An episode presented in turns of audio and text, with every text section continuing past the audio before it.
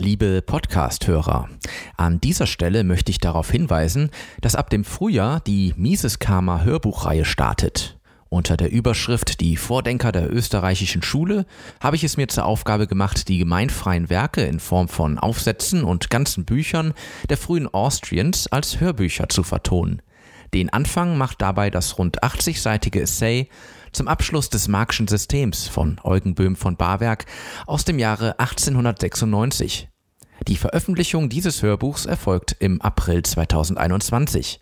Weitere Infos und eine Vorbestellmöglichkeit finden Sie unter der Website miseskarma.de slash Hörbuch.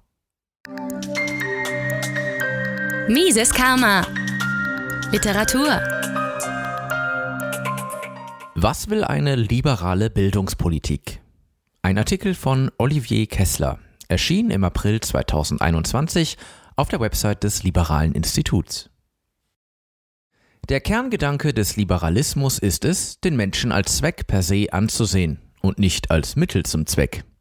In der liberalen Vorstellung werden wir alle frei und gleich an Rechten geboren. Jeder Einzelne darf selbst darüber entscheiden, welches Leben er führen, was für Ziele er in seinem Leben anstreben und mit welchen Mitteln er diese verwirklichen möchte, solange er damit nicht die Freiheit seiner Mitmenschen beeinträchtigt.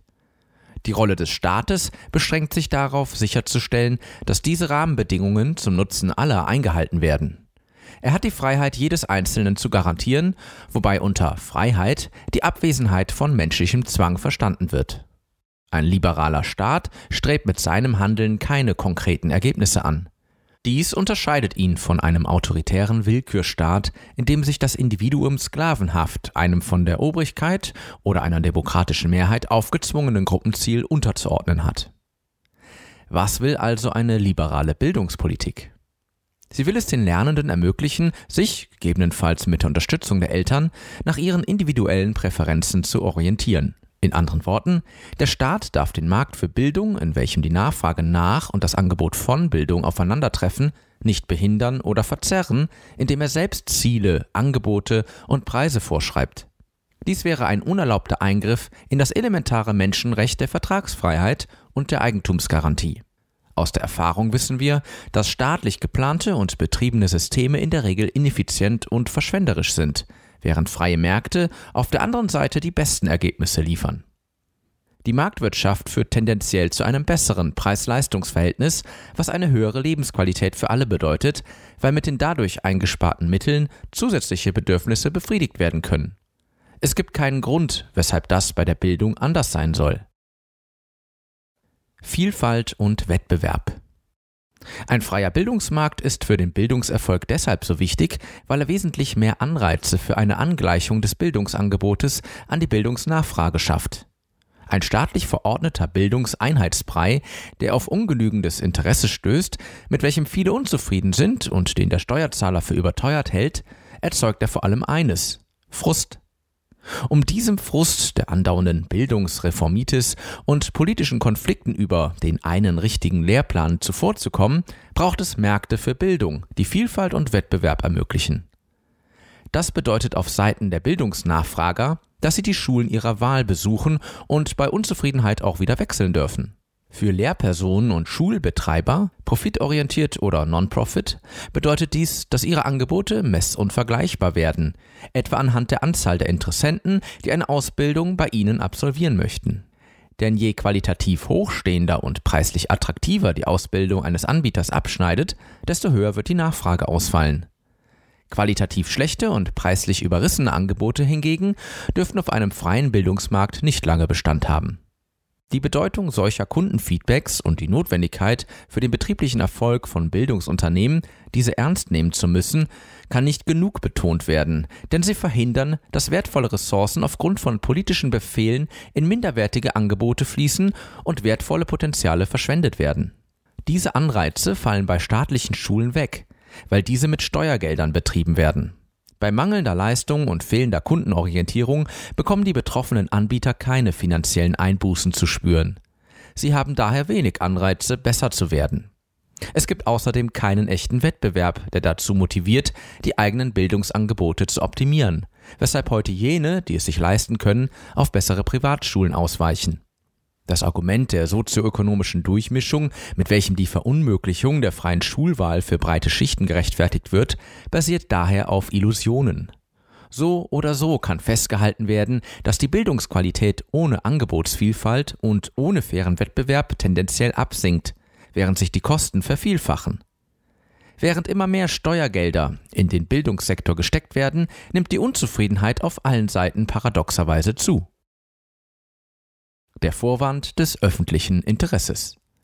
Aber ist Bildung denn nicht im öffentlichen Interesse, was eben die Bereitstellung und Finanzierung durch den Staat erfordert? Ist Bildung aufgrund der positiven Externalitäten nicht gut für die Allgemeinheit, weil besser ausgebildete später einmal zu besseren Steuerzahlern werden? Sollte die Öffentlichkeit deshalb nicht ein Interesse haben, sie zu finanzieren? Sobald positive Externalitäten als Rechtfertigung für Staatseingriffe herangezogen werden, ist besondere Vorsicht geboten.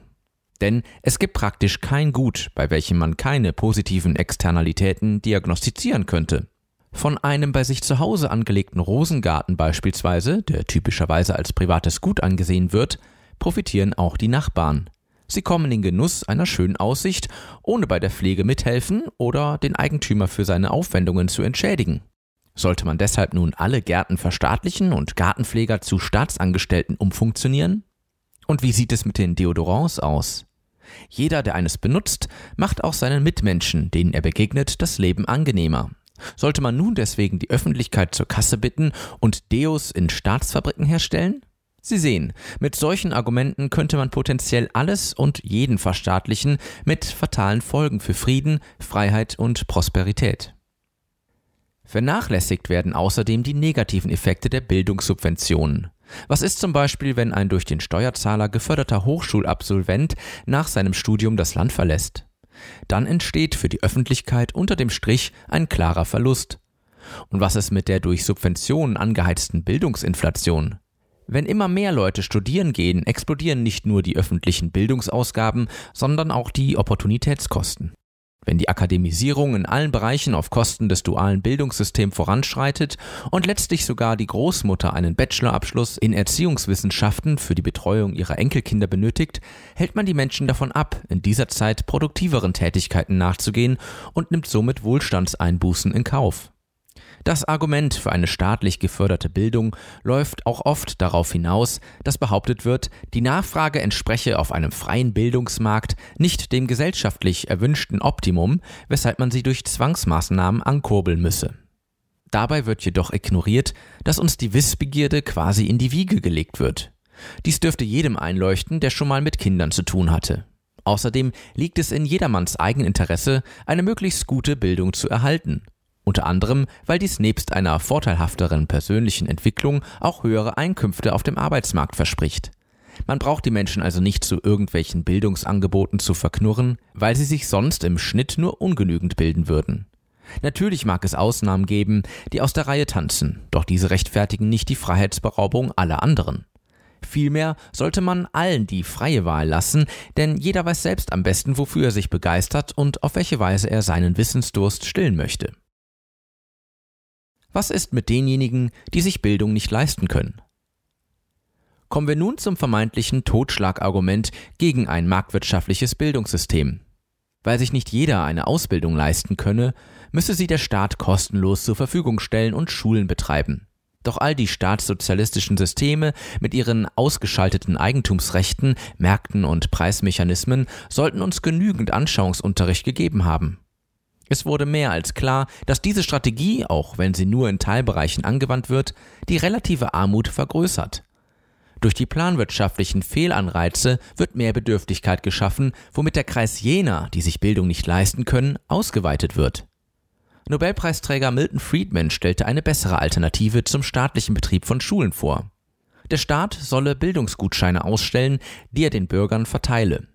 Diese könnten sie auf einer Schule ihrer Wahl einlösen. So bliebe auch der Wettbewerb zwischen Schulen gewährleistet. Dieses System, was von Schweden mit einigem Erfolg praktiziert wird, hat gegenüber dem staatlichen Bildungssystem sicherlich seine Vorzüge. Doch es ähnelt einer Art bedingungslosem Grundeinkommen, mit welchem Pauschalgelder mit der Gießkanne auch an Nichtbedürftige verteilt werden. Eine noch liberalere Variante als die umfassende staatliche Bildungsfinanzierung für die ganze Bevölkerung wäre, die Betroffenen gezielt zu unterstützen. In erster Linie könnten die Familie, Freunde und Bekannte finanziell unter die Arme greifen, in zweiter Linie die erweiterte Zivilgesellschaft. Zum Beispiel Stiftungen und Hilfswerke, die den Zweck der Bildungsfinanzierung für Mittelarme verfolgen. Und erst in dritter Linie der Staat mit einer zielgerichteten Sozialhilfe. Diese Lösung hat den Vorteil, dass die wichtigen Anreize des freien Bildungsmarktes nicht außer Kraft gesetzt werden. Mit einem liberalen Bildungssystem wäre eine zukunftsfähige, qualitativ hochstehende Bildung zu vernünftigen Kosten nicht nur im Rahmen des Möglichen, sondern im Bereich des Wahrscheinlichen. Mises Karma, der freiheitliche Podcast. Auf Spotify, Deezer, iTunes und YouTube sowie unter miseskarma.de. Liebe Podcasthörer, wenn Ihnen diese Ausgabe gefallen hat, helfen Sie doch dabei, Mises Karma noch bekannter zu machen. Teilen Sie diese Episode in sozialen Netzwerken. Erzählen Sie Ihren Freunden und Bekannten davon. Hinterlassen Sie einen Daumen nach oben auf YouTube oder schreiben Sie eine Bewertung auf iTunes. Jede noch so kleine Interaktion hilft dabei, den Podcast zu verbreiten. Anregungen und Kritik können Sie über das Kontaktformular auf miseskarma.de einreichen. Vielen Dank!